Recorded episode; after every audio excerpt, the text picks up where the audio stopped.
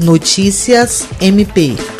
com o objetivo de prevenir e enfrentar as extinções de punibilidade pela prescrição em inquéritos e ações penais relativos aos crimes de violência doméstica e familiar contra a mulher, a Procuradora-Geral de Justiça do MPAC, Cátia Rejane de Araújo Rodrigues, instituiu o grupo de trabalho do Plano de Atuação Ministerial, o qual encaminhou um memorando ao Centro de Atendimento à Vítima, reforçando a necessidade de providências institucionais visando garantir maior celeridade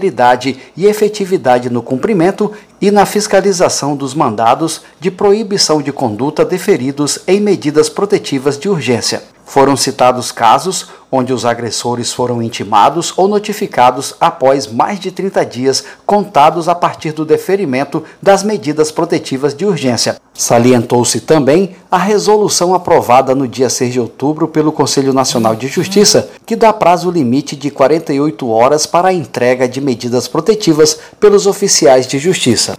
Jean Oliveira, para a Agência de Notícias do Ministério Público do Estado do Acre.